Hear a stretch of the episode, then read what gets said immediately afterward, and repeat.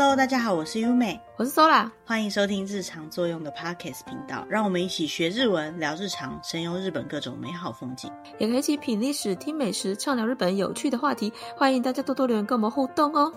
今天要跟大家分享的主题呢，是关于日本的学校。准确来讲是大学。讲到日本的大学，应该大家比较知道的就是东京大学，日剧里面都会出现的，像什么东大特训班啊之类的。但是如果我今天刚好有机会到日本的学校去，比如说交换留学啊，或者是去做一些学术交流，或甚至有人跟你讲说，哎，我到日本去念的大学，这间大学超厉害的哦，可是你却没有听过名字，那就有点可惜了嘛。嗯。再加上这些大学呢，在各个学术领域的研究上面呢，他们都占有一席之地的。世界上面的大学呢，怎么去评断一间大学是好还是不好，也是看在每个领域上面的贡献程度是怎么样的。那所以呢，今天呢，就从这几个面向呢，我们先来看看日本有哪些著名的大学，这些大学在世界上的排名是怎么样。那对于日本国内的人，比如说这个学校好不好考啊，哈，或者这个学校毕业的学生好不好找工作啊，这种资讯呢，也可以互相做一点参考。或许我们没有机会到日本去念大学，可是我们或许会遇到我们认识的日本人，他们可能正在努力考大学，或者是他们是某某大学毕业的学生，你在心里面就可以知道说，哦，原来你是考了一间非常难的大学。还是说哦，你这间大学的强项在哪里？可以成为一个话题也说不定。嗯，那首先呢，我们就来看日本的大学呢，通常来讲分成什么？每个国家都一样，台湾也是一样。大学呢分成国立大学跟私立大学。嗯，最简单的分法。对，最简单的分法，不一定是私立大学就比较不好。私立大学也有私立大学资源好的地方，但以台湾来讲，会觉得私立大学比较贵。国立大学前段班的话就会比较难考。那在日本呢，他们有很多其他的分布方式，比如说有一个关。关键字叫做偏差值，不知道大家有没有听过偏差值这个字？嗯，东大特训班里面有出现，对，日剧里面还蛮常出现。当他讲到一间学校的好与坏的时候，或是那种在讲高中的故事，一定会讲说这间学校偏差值是怎么样。虽然你觉得偏差值高比较好，还是偏差值低比较好？我是说以学业成绩来说。感觉好像越高越好，对，偏差值越高越好。那我以前刚开始听到这个字，我不知道这个字的意思的时候，我就觉得偏差就是偏不好的意思，越高就是偏差的越多的感觉。对对对，我以前是这么认为的。但是其实这个解释没有错，越高就偏差的越多，那越低还是偏差的越多。为什么呢？像我们一般考试，然后我们考试的成绩到底算是好还是不好的判断标准，除了我们成绩高低以外，还有在你所处的这个团体当中，你在什么样的位置？比如说，我们要看的是我理工科的考生里面，我的成绩落点在哪里？那这种情况下呢，用偏差值这种方式来判断会比较简单。怎么去看待偏差值呢？在一场考试里面，大家所有人的平均分数，假设是五十分的话，那它的偏差值就会刚好是五十。如果你的成绩呢是高于五十的，偏差值就会越往高的数字走。那相对的，如果你低于平均分数的话，你的偏差值就会低于五十，大概是这样的概念。嗯，所以说，如果你的成绩刚好等于平均分数的话，那你的偏差值就是五十。所以这种情况来讲，偏差值不一定只在一到一百之内。比如说，如果有一百个人考试，然后有九十九个人都考零分，只有一个人考一百分的情况下，这个零分的九十九位偏差值都是负的四十九，考一百。分的偏差值就会变成一百四十九点五，当然这种情况是蛮少见的，所以一般来讲偏差值呢，大概落于一百以内是比较多的。一般在看考试的话，偏差值可以高于五十的话，就代表说这里的学生大概都高于所有人的平均标准以上，是属于比较好的。那如果低于五十的话，你就可以知道说，哦，这边的人大部分都是低于平均水准的成绩。嗯。那怎么去判断呢？比如说，如果有一千个人的话，我们可以想象偏差值五十，以平均来讲的话，应该就是差不多是从前面算过来的顺位第五百位左右的人，一半的人嘛。那如果有人告诉你说我的偏差值有到七十的话，那他大概是一千个人里面的第二十二名左右。所以在一千个人里面，他就算是第一名、前几名，他的偏差值就是大概八十左右。嗯，所以说简单来讲，偏差值就是你的分数跟平均分数的差，还有可以知道你的分数在全部的人。分数里面，你大概落点在哪个地方？必须要在基数比较大的情况下。如果说呢，你总共只跟十个人比，那偏差值这个数字就没有什么意义了。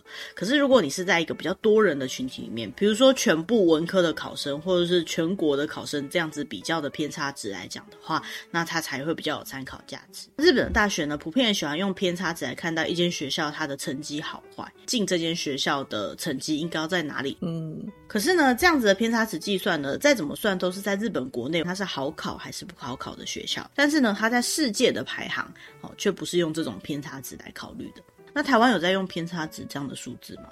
当初在考国中机测的时候，有 PR 值这样的东西。好像也是类似在算落点的哦，那应该也是差不多的意思啦。哈，虽然说不知道它明确的差异在哪里。嗯、像我自己是在看日剧，什么时候很常听到偏差值这个字，总是不知道它的意义在哪里。我只知道偏差值要高一点才是好的，可是又不知道高到哪里去。嗯、我们有查了一下，日本的大学啊，它在分成两种类型，除了国立跟私立来讲，其他的话呢，有一种大学叫单科大学，有一种大学叫综合大学。所谓的单科大学，就是它只在某一个单一的学术领域里面研究的大学，如果要用英文来区分的话呢，单科大学就只有一个类型或一个领域的大学呢，叫做 college。如果是综合大学的话呢，就叫 university，因为它呢是涵盖比较广泛的范围的学术领域的机构。那通常来讲呢，在以前可能很多大学都是单科大学，那现在呢，慢慢的，尤其是日本的战后，他们开始把一些学校合并啊、改组之后呢，很多大学都从单科大学变成综合大学。当然，还是有一些很有名的独立的单科大学。那这个呢，后面再跟大家介绍。这样讲起来呢，日本偏差值最高的文科大学大概在七十左右。非常非常难考的。刚刚有提到，如果偏差值在七十的话呢，就代表说他必须要是全部里面前两 percent 左右的人才可以进这样的学校。那文科的话，就像早稻田大学或是上智大学。那像大家都很熟悉的东京大学，就是所谓的东大，在文科的公立大学里面，偏差值是大概六十七点五。那理科的话呢，通常会再更高一点，比如说像是庆应偏差值最高的一间学校，它到七十二点五。那医科呢，也是一样，偏差值大概都要到七十二点五。庆应跟东京大学，还有一间叫京都大学，也是很有名的学校。东京跟京都大学是属于国立大学，那庆应是属于私立大学，都并列七十二点五这种超高偏差值的医科的学校，不是一般人能考的。没错，就是全国前几名的学校。但是以全世界来讲呢，他在判断一间学校好不好，他们不会用这样子的判断标准，因为每个国家的国情不一样，不一定他是用进去的困难度来判断。这间学校好或者不好，那他们通常用什么样子的判断方式呢？嗯、在世界上呢，有一个世界大学排行榜，这是一个跟教育有关的刊物 THE 它发表的一个排行榜。据说呢，现在在日本大概有七百八十几间大学，美国呢有三千多间大学，英国有一百多间，嗯、中国呢也有一千多间大学。这么多的大学里面呢，到底哪一间大学综合看起来特别厉害的？所以他们就去做了这样相关的调查，会有几个判断的标准。首先，第一个判断。标准呢，就是学校的教育跟学习的环境好不好？比如说，一个学生几个老师在教他，或者是说，在这个学校里面有多少人，他最后有得到学士的称号，或者是得到博士的称号啊之类的。再来，第二个判断标准呢，是研究领域的成绩，有没有在研究这一块领域得到什么收入？还有呢，他们的调查结果能不能作为大家参考的价值所使用？或者是他的研究生产性到底有多高？这是属于研究的分数。那下一个。判断标准呢，是用论文的引用比率，其他人在研究的时候会不会去引用到这间学校的学生或者这间学校的研究机构所写出来的论文里面的资讯？前面讲这三项呢，是主要在评断一间大学好坏的一个标准，所以它各占三十 percent。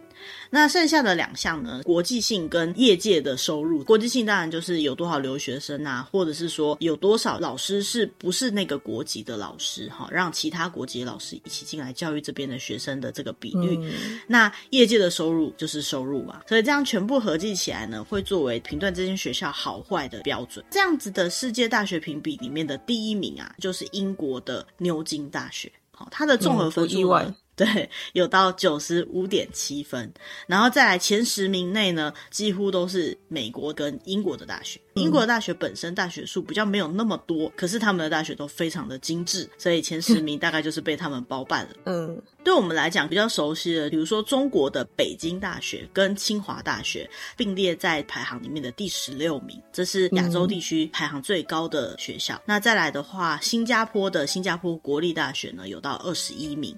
那日本的大学到哪里去了呢？东京大学它有到第三十五名，没有到非常的前面。综合成绩有到七十六分，也是蛮高分。毕竟前三十五名的大学嘛，它的教育的分数跟研究的分数虽然都很高，但是它的论文的引用数量以及国际性的分数呢，相对来讲都是比较低的。这这个部分呢，可能是因为他们的论文研究结果还没有被广泛的被其他国家的人使用，还有就是他们学校里面外聘的外籍讲师以及国外的学术交流还没有到非常的多，所以他们的分数相对来讲拉不上来。这个 list 里面第二名的大学呢，叫做京都大学，都到六十一名去了。那虽然说它综合分数都没有差到很多，但是一样它都是弱项在论文的引用数还有国际性的部分。所以他们自己在评断说，如果要让自己的学校排行可以有机会到比较前面的话呢，应该是要尽量加强这一个部分，可能加强自己的论文，想办法让别人引用的次数变多，或者是说自己的学校内部多推广国际化的交流，可能会比较有帮助。因为它总共排行的大学非常的多，在二零二二年的标准里面呢，像是日本的东北大学大概是两百多名，然后大阪大学跟东京工业大学大概是三百多名，名古屋大学呢大概是三百五十名到。四百名左右，可能还有一些人有听过的，像北海道大学啊、九州大学啊、筑波大学啊这些学校呢，大概是五百名到六百名。那我们刚好提到日本私立大学里面偏差值很高的那一间大学，但是它在世界排名里面呢，大概是六百多名到八百多名。所以说是这样子啊，全世界的大学本来就很多了，可以看得到在榜单上面的都已经不错了啦。大家可能会有点好奇说，那台湾的第一名大学呢，毫不意外的就是我们的台湾大学嘛，好，国立台湾大学，嗯、它的综合分数有到六十一分，它的排行呢是在第一百一十三名。虽然说没有进入百名榜内啦，不过也算是还不错的学校。那台湾的第二名大学就还蛮意外的，猜猜看是哪一间？台清交城没有吗？嗯，好像不是台青交成。就这个榜单上面的记录来看的话呢，第二名呢是台北医学大学，大概是两百多名，哎、嗯，跟日本的东北大学比起来多个两三名，大概是这样子的名次。大学的评比呢，每一年都在更新啦。现在讲的这个是二零二二年的版本，说不定明年又有点不一样。刚刚讲的这个世界大学排行啊，它是国际版的。那这里呢，我们还找到另外一个是世界大学排行日本版，它一样是我们刚刚讲。THE 这个刊物调查出来的结果，那我们刚刚讲的世界版，它最主要的评价标准呢，是在看研究所的研究能力这样子的顺位，而日本版的呢，是比较在乎各个学部的教育能力，最主要的判断标准呢，是这个学生他进入这间学校，在就学的时间里面，不管是四年还是六年，他的成长状况是怎么样的。所以说，如果你比较在乎的是你在这间学校可以学到多少东西这样的概念的话，或许日本版的世界大学排行会比较适合你。可是如果你是企业机构，或者是你想要知道说这间学校它的研究能力有多强，因为大学真正来讲，除了教育以外，研究也是它很重要的一个功能嘛。那这样子的话呢，你可能就会比较适合参考世界版的排名。嗯，那在这个日本版的世界大学排名里面呢，它就是排名日本的几间大学，它的顺位呢就跟刚刚有点不一样。还记得刚刚讲的世界版的排名里面最高的就是东京大学嘛？但是在日本版的教育能力来去判断的评价方式来说呢，日本的第一名的大学呢是东北大学。第二名才是东京大学，嗯、大阪大学跟东京工业大学呢并列为第三名。那什么叫做教育能力去判断这个学校的好坏呢？比如说能够给每一个学生有多少的教育资源，再来就是他的整个教育的充实度，比如说呃可以给予多少的指导啊，能够培养国际性需要的人才啊这样子的能力，再来就是他的教育的成果，所有的成果就是你教出来的毕业生被各大企业聘用的状况跟他。接下来作为一个研究者，他的成绩是怎么样的？再来呢，也是会看国际性的，就是有没有给他们一些国际的教育环境啊，包含学生或者是教职员是外国人的比例有多高。嗯。那这些评断标准呢，再怎么说都是有一些明确的，比如说大家从各个面向去看待一间学校好与坏的差别。不过对日本的学生来说啊，自己国家的学校，他们一定会有应考的对策什么的，他们会把学校做一些分类。如果你是要念国立大学，你大概就只有哪几间学校可以讲。接下来我们要介绍的是，就日本本地的人看起来的话，这些有名的大学群体大概有哪一些？嗯，那首先呢，要先介绍的是国立大学的部分。国立或者是公立大学呢，以前啊有七间很有名的大学。那这些大学呢，在过去二战之前合并叫做帝国大学，或者是叫旧帝国大学。这些旧帝国大学呢，现在被拆散成七间大学。那原本呢，它就是分布在不同地方。所以呢，比如说东京的，就是东京大学。所以这个东京大学的前身就是帝国大学。那其他呢，还有像是京都大学、大阪大学、名古屋大学、东北大学、九州大学跟北海道大学。这些大学呢都是以前的帝国大学，那现在再拆开成为不同间学校。其实除了这七间大学之外呢，在日本那个时候，因为他们有殖民统治的状况，所以说在韩国还有在台湾的台北也有设立当时的帝国大学，就叫做京城帝国大学、台北帝国大学。所以呢，当时的帝国大学其实有九间，但是后来日本没有继续殖民统治之后呢，这些大学就回到自己的国家所有。当时的京城帝国大学，就是位于首尔的那间大学呢，它的大学建筑物呢，就是现在韩国首屈一指的首尔大学的校地。但是他们并没有认为首尔大学的前身是帝国大学。那相对于台北帝国大学的校地呢，就是现在的台湾大学，国立台湾大学，也是台湾第一名的大。台湾大学是认为自己的前身是台北帝国大学，这可能跟文化上面有没有传承有关系啦。那总之来讲呢，嗯、过去帝国大学包含现在的海外的部分有九间，但是呢，在日本国内来讲的话呢，总共有七间。在每个地区都只有一间的这种情况下呢，光是关西地区啊，就有两间，有京都大学跟大阪大学，就可以看得出来他们那个时候那个地方有多重点栽培。对，接下来呢，除了旧帝国大学的这七间以外呢，还有几间蛮有名的学校，比如说旧三大商业大学，旧三商大是一桥大学、神户大学跟大阪公立大学。这个大阪公立大学以前叫做大阪市立大学。一桥大学啊，虽然说在关西地区比较没有那么知名，但是在关东地区啊，差一点点就可以上东大，但是没有上东大的文科的学生就会进这个一桥大学，也是非常名门的，嗯、算是第二志愿型的大学。而神户大学呢，一样哈，相对来讲，它就在关东就没有那么有名，因为它是关西地区的大学嘛。可是呢，它也是一样，没有进得了京都大学或大阪大学的话呢，接下来大概就会进神户大学。所以，就顺位来讲呢，每个地区的那种第一名的大学的排行呢，大概就是刚刚的那个旧地大的那期间。可是呢，如果没有办法进的话呢，旧三商大这几间呢，也是属于排名很前面的。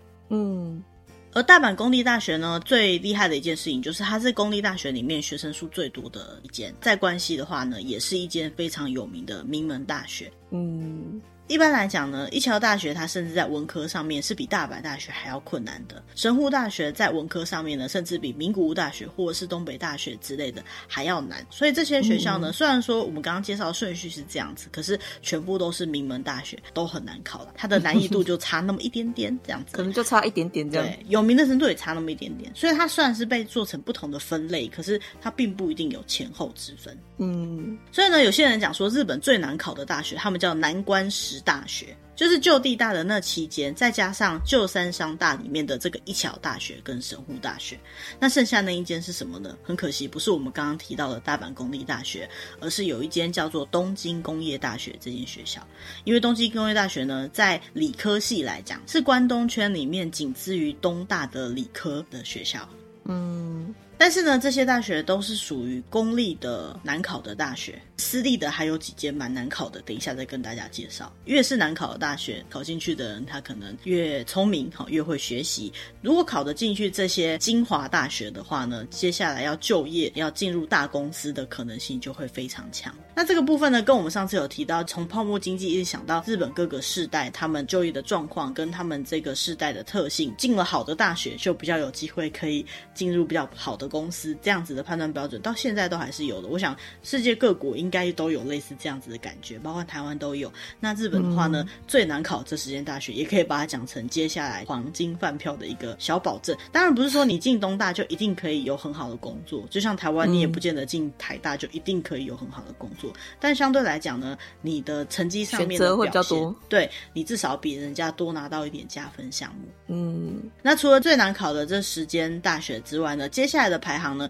大概就是仅次于他们的排行而已。比如说呢，有两间大学叫做旧二文理大学，哈，文科、理科这样相关的大学，分别是筑波大学跟广岛大学。这两间大学呢，它的前身都属于教育系的大学，以台湾来讲，可能是师范那样的大学。所以呢，像是广岛大学，它现在还在日本的教育界有非常深远的影响力。所以，如果你的朋友或是你自己接下来还要考大学的话，想要念跟教育有关的学科的话呢，就可以考虑这两间学校。那尤其是竹波大学啊，它以综合大学来考量。我们刚刚提到有单科大学跟综合大学，以综合大学来考量呢，在关东地区应该是仅次于东大的大学。广岛那边的广岛大学大概就等于就地大学，比如说名古屋的名古屋大学那样子的地位。嗯。那接下来要讲的是四大学联合，这四大学分别是东京医科齿科大学、一桥大学、东京工业大学跟东京外国语大学。这几间学校呢，都可以把它看待成是这几个学科或这几个类别里面呢，住在关东地区，但是呢分数却有点够不到东大，差一点点的话呢，就是会进入这几间大学，都是属于不是第一志愿也是第二志愿这样子的学校。嗯。比如说，像如果进不了东京大学的医学部的话，那东京医科齿科大学绝对是你的第二志愿，哈，也是你的最大的目标了。那如果以文科来讲呢，一桥；理科来话讲，就是这个东京工业大学。比较特别的是呢，东京大学本身并没有外国语学部，所以东京外国语大学这间学校呢，大概就是想要学外文专业的这些学生来讲呢，最有名的外文大学。嗯，到这里为止呢，就介绍了日本最难考的几间国立大学了。接下来要讲讲私立大学的部分。那台湾的学生一般会觉得说，相较之下，好像私立大学没有国立大学的好。但在日本，私立大学除了学费也是一等一的好以外呢，这个他们的学习能力还有他们的成就也都是非常好的，并没有因为私立大学它的排行就比较差一点点。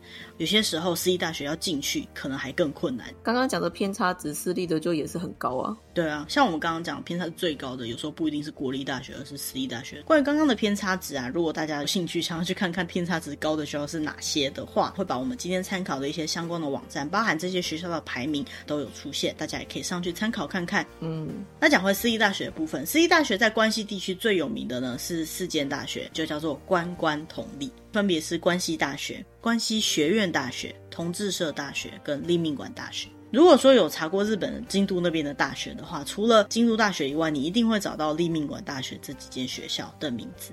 好，嗯，这几间大学呢都是非常的有名的私立学校，那也都很难考，也都很高级，也是很常听到。对对对，因为他们都是高偏差值的学校。那就这四间学校的排行来讲呢，最厉害的应该是同志社大学，在大于立命馆大学，然后大于关西学院大学，在大于关西大学。那这几间学校呢，像关西大学，这名字听起来好像是一个地区的大学。但是它就是私立大学了，所以我以前常常，比如像日本，以为它是国立吗？对，比如像日本有一间学校叫做日本大学，我也一直以为它是国立大学。嗯。那相对于关西地区的这几个关关同立这四间最厉害的私立大学来讲呢，关东地区的私立大学前几位呢有六间，它有一个很酷的名字叫做 GMACH，因为呢它是用这几间大学的英文拼音第一个字母来取的，叫 GMACH，分别是学习院大学、明治大学、青山学院大学、立教大学、中央大学跟法政大学。关西地区也是近畿那边是关关同立，而首都圈就是东京这边就是 G。Match 啊，那顺位上来讲呢，其实没有太多的顺位的差别。不过明治跟立教大学是同等于最高的，接下来是中央，大概跟青山学院大学，简称青学是差不多的。接下来法政大学跟学习院大学差不多一样。那以分为来讲呢，刚刚有提到同志社大学等于是最强的这个明治立教大学，这两边的学校呢，它的排行跟它的氛围呢比较接近一点。嗯，那一个比较有趣的地方是呢，学习院大学这间学校啊。就是日本天皇家御用的学校，所以说，虽然排行上以私立大学来讲呢，它不是在最高的位置，但是呢，它的地位是特别特殊的一间学校。嗯，那以关关同立在第一阶的关西地区的大学，就是晋级圈的私立大学呢，叫做产进甲龙。关关同立，然后产进甲龙，我这名字听起来都很酷的感觉。产呢就是京都产业大学，而进呢是晋级大学。甲是甲南大学，龙是龙谷大学。这几间学校呢都是非常的不好考的大学，虽然说呢以私立学校来讲，它是属于第二阶层，在考试的部分呢都差不多难考，所以呢大概就是这个程度的学生的话呢，他甚至会试着去考产竞甲龙，去感受一下自己的考试的状态是怎么样，可以去试个手感。那除了关关同立啊、产竞甲龙啊，那接下来还有日东居专、社神追逃，然后大东亚帝国之类的，这些都是学校的简称啦。大家如果有兴趣的话，可以再进去看一下到底是哪些学校，但只能讲说，呃，会列在这边上面的都是非常难考的学校。嗯，但以上呢，比较像是过去的学校的排行。那现在呢，有一些新的大学群的有名的排行，比如说呢，私立大学里面呢，有一些特别名门的贵族型的大学，有一个特殊的名字呢，叫做早庆上理 ICU。早就是早稻田大学，庆是庆应艺术大学，上是上智大学。嗯理的话是东京理科大学，而这个 ICU 呢是国际基督教大学的简称。哦，这里面尤其是早稻田大学跟庆应大学呢，又被称之为早庆，再加上上智大学呢，称之为早庆上智。这些学校呢，都是私立大学的最高峰的感觉了。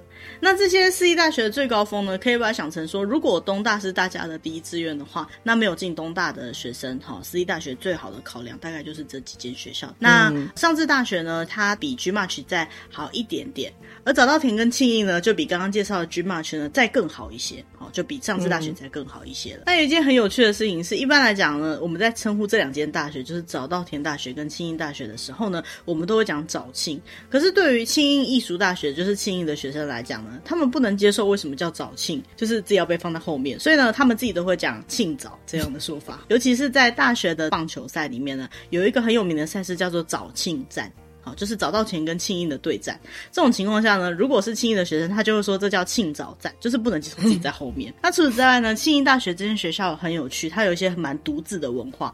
比如说呢，他们对于里面的教授，在日文来讲，如果我们称为老师，叫 sensei，就是以先生这个汉字来称。可是庆应大学呢，它的创立者叫做福泽谕吉，一万块，对，就是日本的一万块纸钞上面那一位先生，在庆应大学的学生的概念里面呢，能够称之为是老。老师这个称呼方式的只有这位福泽谕吉先生。那其他的老师要怎么称呼他呢？他就不会叫老师，叫做 sensei，，他们就会叫什么什么桑，就是简单的加上敬称，这样就可以。也就是说，在那间学校里面，能够被配称为哪里哪里先生的，只有福泽谕吉先生而已。嗯，那因为庆应啊，除了大学以外，它是一个从幼稚园开始就可以一路念上去的名门贵族学校。尤其是从小在里面念的这些学生，对于这个身份就会更有一种特殊的尊荣感。他们独自的文化呢，也就会更明显。那这个以后有机会可以跟大家介绍。这几间学校呢，都有一些很有趣的小知识可以去了解。那关于这一点呢、啊，如果是庆应大学毕业的学生的话，你去跟他聊，你一定会听到很多所谓的 KO 阿鲁阿鲁阿鲁阿鲁，就是在这个学校里面的人都知道一些事情，有趣的资讯。嗯，每个学校不同的文化，没错。那除了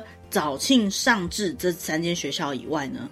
像刚刚提到的东京理科大学呢，概念上就是理科的私立大学里面的最高峰。而 ICU 这间学校，也就是国际基督教大学呢，它最有名的地方是，如果有些学生他是从国外念书回来，就是归国子女、海归子女们，他们呢，很多人就会进到国际基督教大学，应该是国际性非常强的一间学校。嗯，那接下来介绍的是四工大，又叫做东京四理工或是东京理工系四大学这样的称呼方式。简单来讲，就是理工系里面呢很强的大学，而且是首都圈，也就是东京圈里面的大学。这四间大学呢，分别是芝浦工业大学、东京都市大学、东京电机大学跟工学院大学。听起来就是很，工科的大学。那这几间学校呢，在泡沫经济崩坏之后呢，作为东京都的理工系大学的基石来讲呢，他们几乎是一起被创立起来的。那其中呢，芝浦工业大学呢，它的理工学部呢，跟刚刚讲的 GMAT 呢，差不多就是一样等级。所以说，如果以这四间大学里面呢，可以进到芝浦工业大学呢，可能就会比其他几间大学还要更多得到好的工作的机会。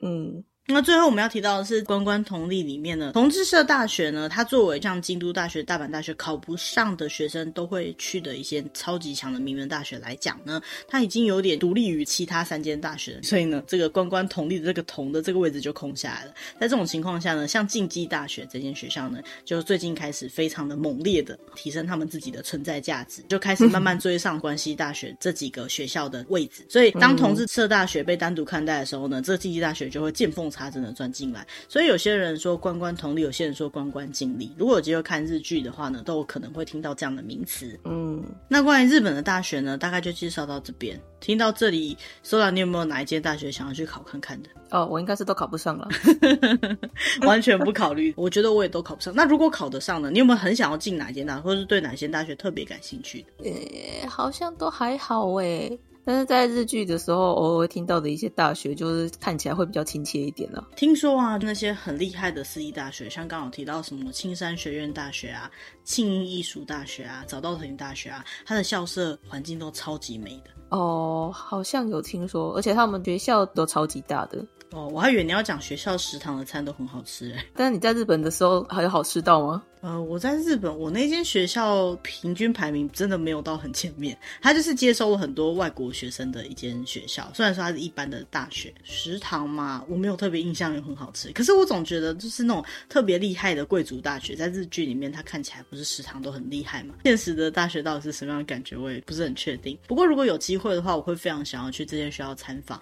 不只是日本的这几间有名的大学啊，像是刚刚讲到这个世界排名前几名的大学，如果你去到那个国家，比如说去到英国的剑桥附近啊，或者是去到美国的那些大学城的附近，听说呢都会安排行程直接进去大学里面参访。如果那个大学是可以进去的话，所以我觉得，哦哦、嗯，都还蛮羡慕的。因为毕竟我跟苏拉念的台湾的大学，它非常的小，大概就是一般学校，从前门走到后门只要五分钟。嗯，一般学校大概。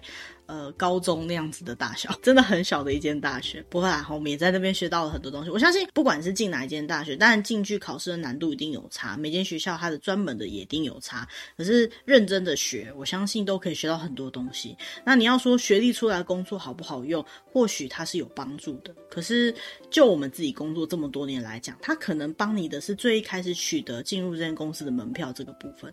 但是进了公司之后，每个人实力就是靠个人。很厉害的学校。出来的学生不见得在工作上面就可以有最好的表现。当然，你可以用进入很好的学校来证明你在学生阶段是一个很努力的人，或者是你的成就是很好的。可是，我觉得这跟你接下来长达三四十年以上的这个工作时间不一定是完全能正比的。那日本的大学也是一样。嗯我们刚刚介绍的这些都是所谓难关大学，非常非常的困难。如果有机会，我们去交换留学，能够进到这些学校，可以去感受一下它的氛围，感受一下那些很会念书的学生到底是什么样的氛围。可是，真的是这些学校出来的学生，他们就特别的成就很高吗？我觉得也不一定。好，每年这些学校有这么多的毕业生，也不见得每一个人都可以社会地位上相对来讲，我们认为是比较好的部分。那也不一定就是没有念大学就比较不好。像台湾一般来讲，会觉得说好像基本都要念到大学，好好一点要念到研究所毕业。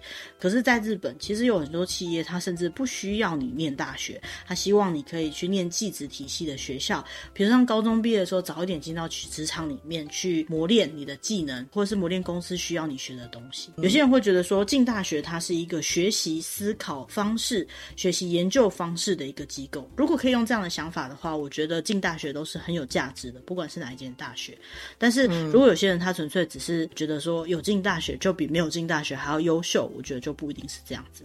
那同理可证，也不见得进哪一间大学就比其他大学更优秀。当然，他可能更难考，但绝不代表这个就是这个人或者是这间学校的全部价值。嗯嗯嗯。那今天介绍这些大学呢，最主要就是想跟大家分享说，哦，日本有这么多很难考的大学。那下次如果听到这里面有出现的名字的毕业生，可以用另外一个眼神看他，大概就是。哇哦，你很会考试哦，这样子的感觉。其实不止啦，我像是很会考试，或是很会读书。其实，在国外有很多大学，它不一定是难考进去，它有点是难毕业。对，有很多学校是又难考又难毕业。我觉得啦，在台湾的大学，通常来讲进去是比较难的，不要太差，或者是完成某些功课、完成某些研究，就有机会可以毕业的。我觉得这也是每间大学的风格跟每个国家的国情不一样。嗯，哎，说如果再让你选一次的话，你会想要去念一般的大学吗？不会耶，我觉得我可能会念得很辛苦。嗯。其实学会一些专业技能，现在的生活上也是很有帮助的。嗯，那我们今天要介绍的内容大概到这边，希望大家会喜欢我们为大家准备的主题。如果你想要听到什么样的内容，或者是想要听到我们为你准备什么样关于日本的资讯的话呢，都可以告诉我们，也可以透过节目下面的留言栏未来跟我们联络。那如果你喜欢我们的主题呢，也不要忘记按赞、订阅或跟你可能会喜欢这样的主题的朋友分享。那今天就到这边，嗯、谢谢大家，拜拜，拜拜。